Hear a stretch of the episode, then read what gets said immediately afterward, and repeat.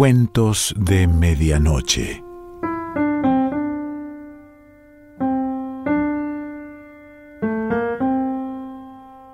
El cuento de hoy se titula El Hijo y pertenece a Horacio Quiroga.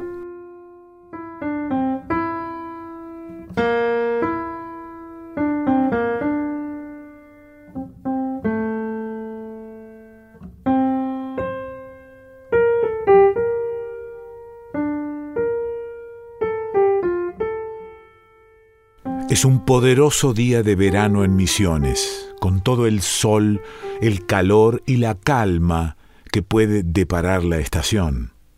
La naturaleza plenamente abierta se siente satisfecha de sí. Como el sol, el calor y la calma ambiente, el Padre abre también su corazón a la naturaleza. Ten cuidado, chiquito, dice a su hijo, abreviando en esa frase todas las observaciones del caso y que su hijo comprende perfectamente. Sí, papá, responde la criatura mientras levanta la escopeta y carga de cartuchos los bolsillos de su camisa que cierra con cuidado. Vuelve a la hora de almorzar. Observa aún el padre. Sí, papá, repite el chico equilibra la escopeta en la mano, sonríe a su padre, lo besa en la cabeza y parte. Su padre lo sigue un rato con los ojos y vuelve a su quehacer de ese día, feliz con la alegría de su pequeño. Sabe que su hijo es educado desde su más tierna infancia en el hábito y la precaución del peligro. Puede manejar un fusil, y cazar, no importa qué. Aunque es muy alto para su edad, no tiene sino trece años. Y parecía tener menos, a juzgar por la pureza de sus ojos azules, frescos aún de sorpresa infantil.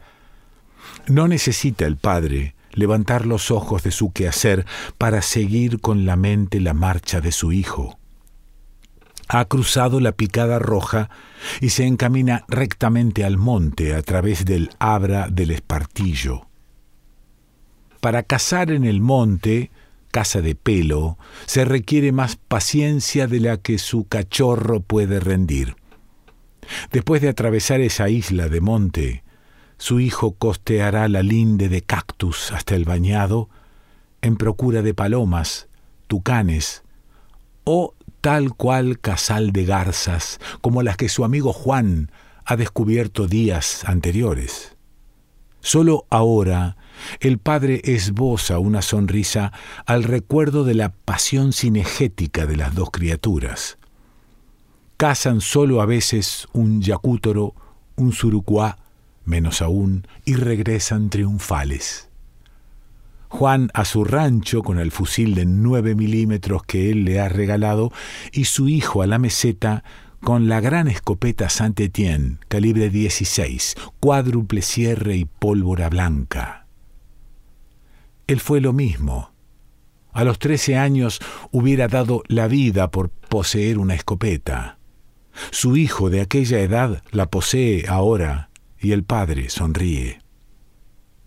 No es fácil, sin embargo, para un padre viudo, sin otra fe ni esperanza que la vida de su hijo, educarlo como lo ha hecho él, libre en su corto radio de acción, seguro de sus pequeños pies y manos desde que tenía cuatro años, consciente de la inmensidad de ciertos peligros y de la escasez de sus propias fuerzas. Ese padre, ha debido luchar fuertemente contra lo que él considera su egoísmo. Tan fácilmente una criatura calcula mal, sienta un pie en el vacío y se pierde un hijo. El peligro subsiste siempre para el hombre en cualquier edad, pero su amenaza amengua si desde pequeño se acostumbra a no contar sino con sus propias fuerzas. De este modo ha educado el Padre a su Hijo, y para conseguirlo ha debido resistir no solo a su corazón, sino a sus tormentos morales, porque ese padre, de estómago y vista débiles, sufre desde hace un tiempo de alucinaciones.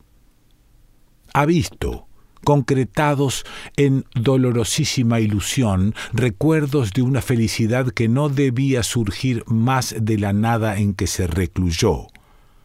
La imagen de su propio hijo no ha escapado a este tormento. Lo ha visto una vez rodar envuelto en sangre cuando el chico percutía en la morsa del taller una bala de parabellum, siendo así que lo que hacía era limar la hebilla de su cinturón de caza. Horrible caso.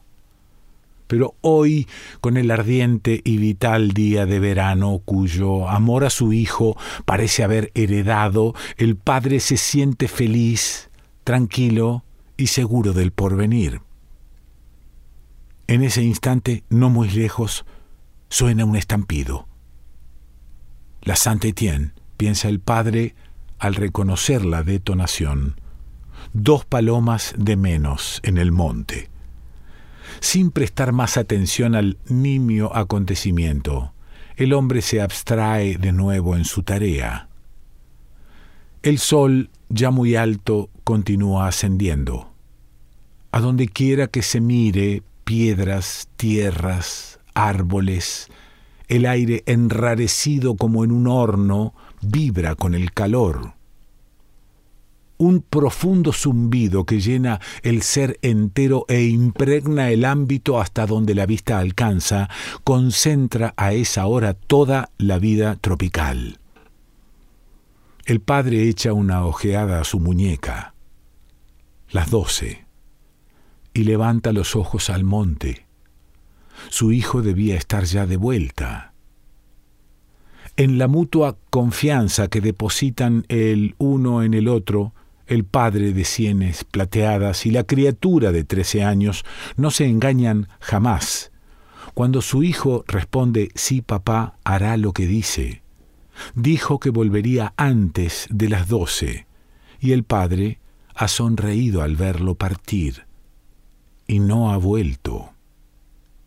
El hombre torna a su quehacer esforzándose en concentrar la atención en su tarea.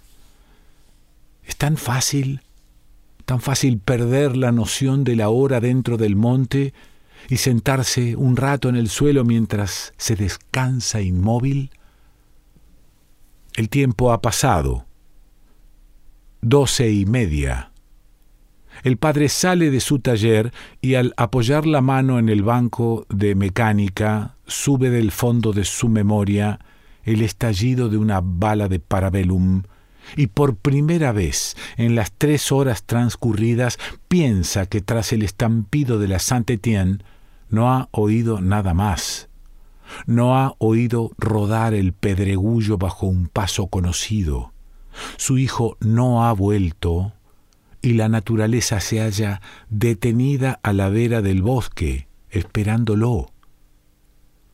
Oh, no son suficientes un carácter templado y una ciega confianza en la educación de un hijo para ahuyentar el espectro de la fatalidad que un padre de vista enferma ve alzarse desde la línea del monte. Distracción, olvido, demora fortuita, ninguno de estos nimios motivos que pueden retardar la llegada de su hijo haya cabida en el corazón. Un tiro, un solo tiro ha sonado, y hace mucho. Tras él, el padre no ha oído un ruido, no ha visto un pájaro, no ha cruzado el abra una sola persona a anunciarle que al cruzar un alambrado, una gran desgracia, la cabeza al aire y sin machete el padre va. Corta el abra de espartillo, entra en el monte, costea la línea de cactus sin hallar el menor rastro de su hijo. Pero la naturaleza prosigue detenida, y cuando el padre ha recorrido las sendas de casa conocidas y ha explorado el bañado en vano, adquiere la seguridad de que cada paso que da en adelante lo lleva fatal e inexorablemente al cadáver de su hijo. ni un reproche que hacerse. Es lamentable. Solo la realidad fría, terrible y consumada. Ha muerto su hijo al cruzar un... ¿Pero dónde? ¿En qué parte? Hay tantos alambrados allí y es tan, tan sucio el monte, muy sucio, por poco que no se tenga cuidado al cruzar los hilos con la escopeta en la mano. El padre sofoca un grito.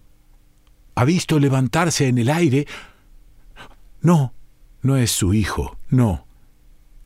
Y vuelve a otro lado, y a otro, y a otro. Nada se ganaría con ver el color de su tez y la angustia de sus ojos. Ese hombre aún no ha llamado a su hijo. Aunque su corazón clama por él a gritos, su boca continúa muda. Sabe bien que el solo acto de pronunciar su nombre, de llamarlo en voz alta, será la confesión de su muerte. Chiquito se le escapa de pronto.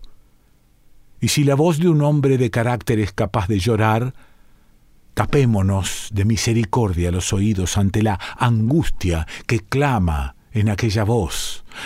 Nadie ni nada ha respondido.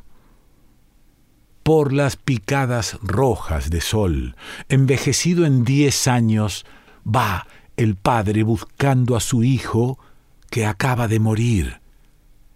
Hijo mío, chiquito mío, clama en un diminutivo que se alza del fondo de sus entrañas. Ya antes, en plena dicha y paz, ese padre ha sufrido la alucinación de su hijo, rodando con la frente abierta por una bala al cromoníquel. Ahora, en cada rincón sombrío del bosque ve centellos de alambre y al pie de un poste con la escopeta descargada al lado, ve a su chiquito, mi hijo. Las fuerzas que permiten entregar un pobre padre alucinado a la más atroz pesadilla tienen también un límite, y el nuestro siente que las suyas se le escapan, cuando ve, bruscamente, desembocar de un pique lateral a su hijo. A un chico de 13 años bástale ver desde 50 metros la expresión de su padre sin machete dentro del monte para apresurar el paso con los ojos húmedos. Chiquito, murmura el hombre, y exhausto se deja caer sentado en la arena albeante, rodeando con los brazos las piernas de su hijo. La criatura, así ceñida, queda de pie, y como comprende el dolor de su padre, le acaricia despacio la cabeza. Pobre papá. En fin, el tiempo ha pasado, ya van a ser las tres. Juntos, ahora padre e hijo, emprenden el regreso a la casa. ¿Cómo no te fijaste en el sol para saber la hora? murmura aún el primero. Me fijé, papá, pero cuando iba a volver vi las garzas de Juan y las seguí. Lo que me has hecho pasar, chiquito. Pia, pia, murmura el chico, después de un largo silencio. ¿Y las garzas? ¿Las mataste? pregunta el padre. No, nimio detalle después de todo, bajo el cielo y el aire candentes, a la descubierta por el abra de espartillo, el hombre vuelve a casa con su hijo, sobre cuyos hombros, casi del alto de los suyos, lleva pasado su feliz brazo de padre. Regresa empapado de sudor, y aunque quebrantado de cuerpo y alma, sonríe de felicidad. Sonríe de alucinada felicidad, pues ese padre va solo. A nadie ha encontrado y su brazo se apoya en el vacío, porque tras él, al pie de un poste y con las piernas en alto, enredadas en el alambre de púa, su hijo bien amado yace al sol, muerto desde las diez de la mañana.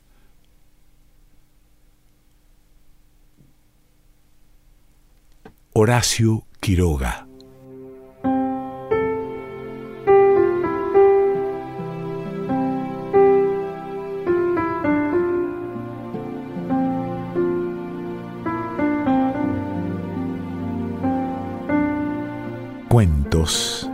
Medianoche.